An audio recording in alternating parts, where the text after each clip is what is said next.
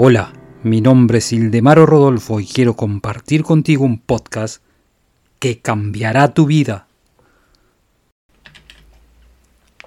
La respuesta a cómo desarrollar la fe, el coraje y los sentimientos para tus logros es con ejercicio. La fuerza mental se puede entrenar de la misma manera que uno entrena a su cuerpo a través del ejercicio, del entrenamiento. Nosotros pensamos al principio en dificultades y después pensamos la misma cosa nuevamente y notamos que esta vez es más fácil. Si pensamos una y otra vez, se volverá un hábito.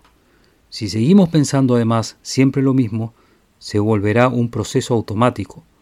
Y así no dejaremos de pensar en ello.